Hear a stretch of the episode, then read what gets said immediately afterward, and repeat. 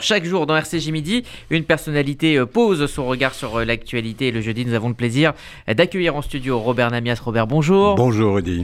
De votre point de vue, cette campagne qui démarre à peine n'augure pas du meilleur. Oui, alors je voulais parler de la gauche euh, et de cette étrange primaire populaire qui se profile à l'horizon. Enfin, ça peut attendre parce que de toute façon, je pense que la gauche a déjà sombré dans le ridicule. Et donc, euh, on, peut attendre huit jours sans, difficulté.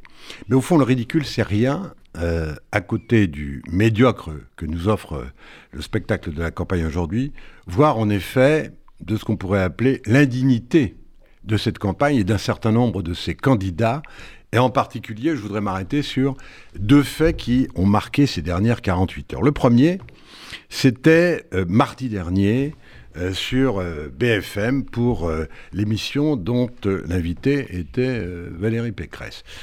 Et vous avez peut-être suivi l'actualité. L'un des animateurs, l'animateur vedette de, de BFM, Jean-Jacques Bourdin, est sous le coup d'une enquête, à la fois aujourd'hui judiciaire et auparavant d'une enquête interne, puisque une ancienne journaliste de la station BFM a porté plainte contre lui pour euh, agression sexuelle. Bien évidemment, il n'y a pas de commentaire à faire euh, sur cette affaire, même si, semble-t-il, les faits sont prescrits. De toute façon, il y aura quand même cette enquête judiciaire et qui dira un certain nombre de choses, et chacun pourra à ce moment-là, en penser euh, ce qu'il souhaite en penser.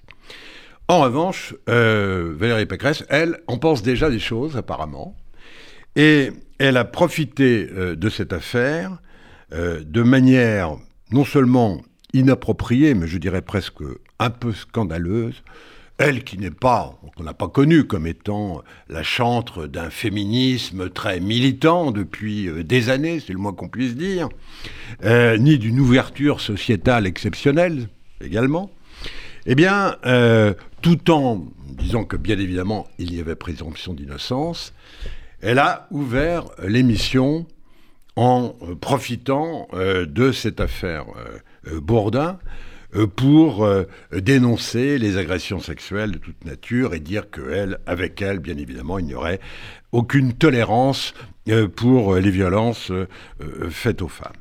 C'était fait de telle manière que, après avoir pris soin, encore une fois, de dire que la présomption d'innocence valait pour Bourdin comme pour les autres, elle a été, pendant plus d'une minute, piétinée de manière absolument indigne par cette euh, candidate qui prétend à la présidence de la République. Et honnêtement, moi j'ai vu les commentaires, alors quelques commentaires très très minoritaires ont trouvé que c'était euh, courageux, etc. Non, ce n'était pas courageux. Si effectivement elle considère qu'il euh, n'est pas digne pour un candidat à la présidence, une candidate à la présidence de la République, de répondre aux questions de Jean-Jacques Bourdin, elle déclinait l'invitation point barre. C'était une émission de moins et elle en aurait fait beaucoup d'autres, y compris avec d'autres animateurs vraisemblablement euh, de BFM. C'était la bonne position. Et le faire savoir éventuellement, pourquoi pas. Très bien. Mais là, profiter de l'antenne euh, pour faire encore une fois une déclaration euh, qui était à la fois banale, et d'une certaine manière, je ne dis pas pas crédible, parce que je veux bien croire qu'elle euh, participerait évidemment de manière éminente à la lutte contre les agressions faites aux femmes. Mais enfin, encore une fois, elle n'est pas la première et la mieux placée euh, dans euh, l'échiquier politique pour parler de ces questions. Donc c'était à la fois inopportun et je trouve assez indigne, parce qu'au fond, c'était quoi? C'était instrumentaliser un fait qui met en cause un journaliste connu euh, pour l'utiliser euh, dans la campagne de Valérie Pécresse.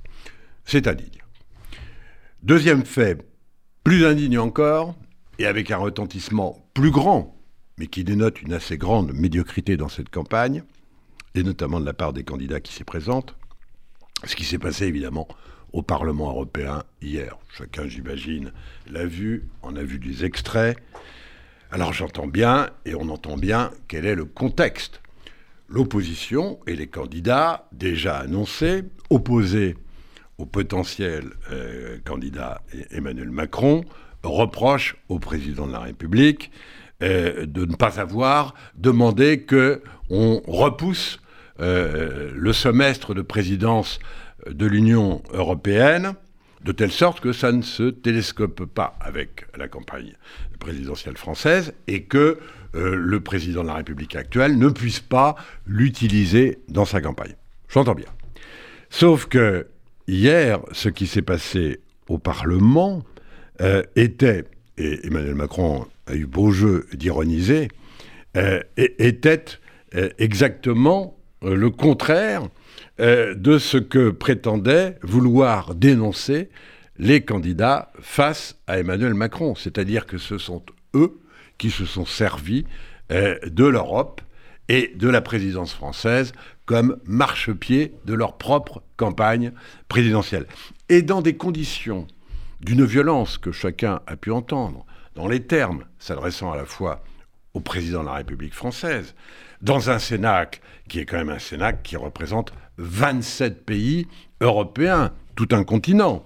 Après que le président lui-même, dans un discours qui n'était pas exceptionnel, qui n'était pas d'une inspiration, mais enfin qui disait des choses très concrètes, très précises, qui fixait un agenda à la fois pour la présidence française et pour l'Europe dans les années qui viennent, notamment en intégrant euh, dans la charte des valeurs de l'Europe tout à la fois euh, l'obligation pour chaque pays européen d'autoriser l'avortement, ce qui n'est pas le cas aujourd'hui de Malte et ce qui pose des problèmes en Hongrie et en Pologne.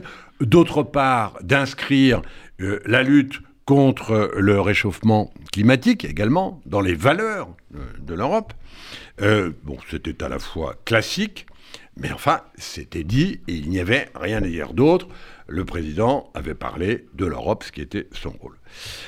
Les participants qui étaient pour le Front National Bardella, député européen, pour la France insoumise, Manon Aubry, députée européenne, pour les républicains, François-Xavier Bellamy, et le candidat Yves Jadot, qui a été sans doute le plus agressif, le plus dur, le plus violent.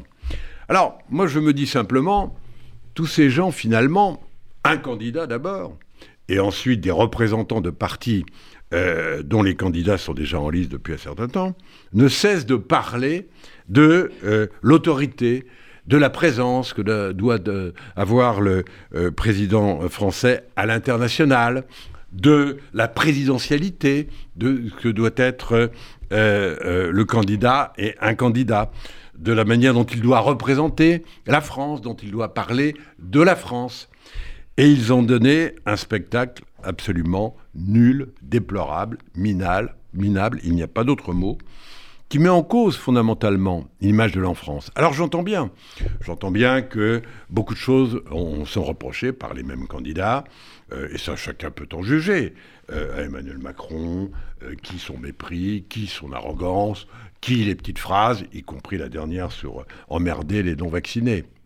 Mais enfin, ça n'a rien à voir avec le spectacle, encore une fois, absolument indigne que ces gens ont donné au monde entier à travers leur discours au Parlement européen, et ça n'a rien à voir avec le comportement indigne qu'a eu Valérie Pécresse à la télévision française il y a 48 heures.